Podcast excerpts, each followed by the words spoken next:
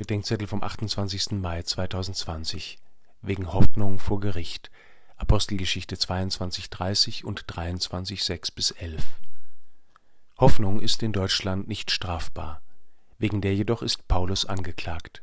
Wegen der Hoffnung und wegen der Auferstehung der Toten stehe ich vor Gericht.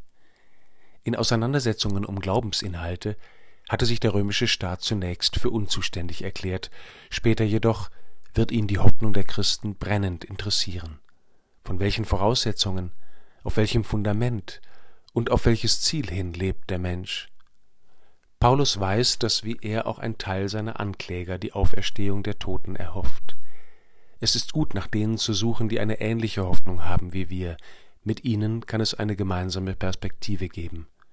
Und mitunter läuft im Streit um die Hoffnung die tiefere Bruchlinie gar nicht zwischen Klägern und Angeklagten, sondern mitten durch die Kläger hindurch.